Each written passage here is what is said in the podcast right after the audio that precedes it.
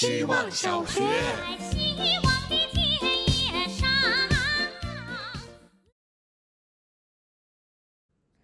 大家好，我是小学鸡。刚刚提交了一份简历，不是换工作的简历，是关注很久的博主要开展新项目、招募伙伴的简历。我的本职工作是财务，但一直对媒体、文化、表演这些方面的事物很感兴趣。这也是我为什么经常出现在剧场帮忙的原因吧。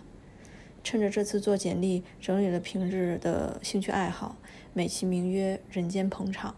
发现多多少少还是能拿出些成果。运营过公众号，顺带考了运营资格证，为 LGBT 群体发声。和室友们做过电台节目，当朋友们的 follow PD 拍小视频，跟着扫街大队拍过上海的街街角角。当然，也参加了这个只在群里发声、不在线下喝酒的希望小学。我的微博签名是要好好用尽这一生。这几年不停地做尝试，开发生活的各个维度。尽量不浪费寸光阴，不一定能做个辉煌的主人翁，但一定是个尽职的捧场王。希望小学，大家晚上好呀，我是小辣条，我是个不习惯告别的人。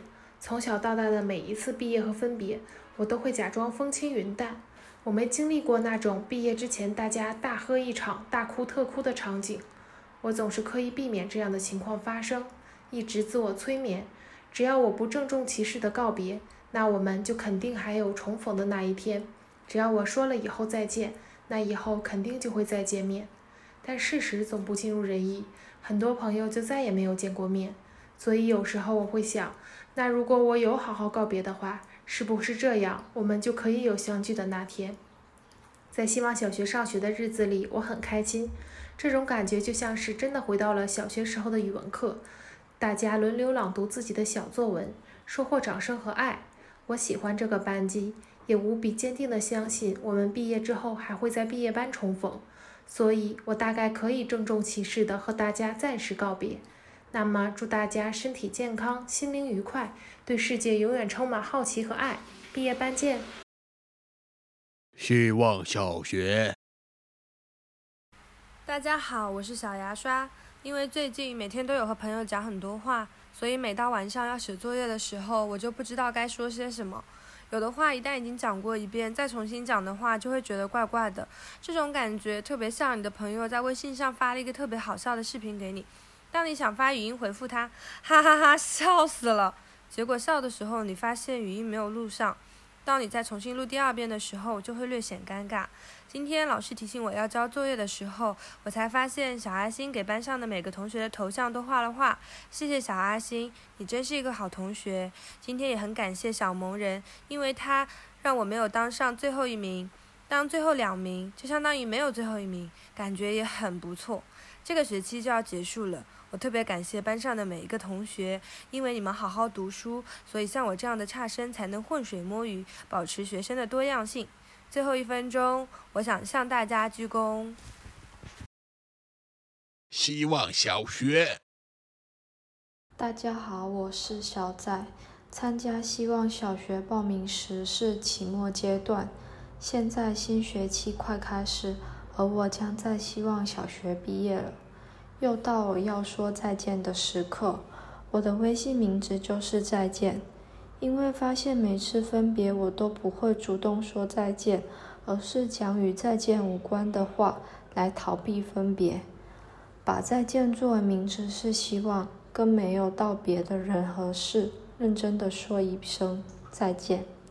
在希望小学里的奇妙体验是在此之前未有过的。虽然很少在群里与同学们聊天，但每天看着同学们的作业，感觉我们之间是有连接的。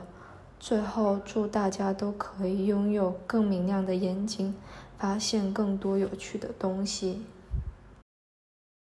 希望小学，大家毕业好，我是小阿星。一百五十四期作业的互动话题是你期待中希望小学的见面是什么样子？既然同学们平时都是话里见，那我期待中的见面则是话里见。毕业就得有毕业生的样子，而毕业生的样子就会被记在那本纪念册里。纪念册当然没办法把每天的一分钟都放上去，毕竟它只是平面的，而不是一个声音展。但或许说不定以后，希望小学真的可以有一个声音展，门票不收钱，只是进门要录一分钟语音，这样反反复复，听长听众越多，则展览越办越丰富。这小半个月下来，感谢希望小学的各位，创造了一个只有声音没有杂音的异世界。让我们能暂时躲避嘈杂而浮躁的现世界。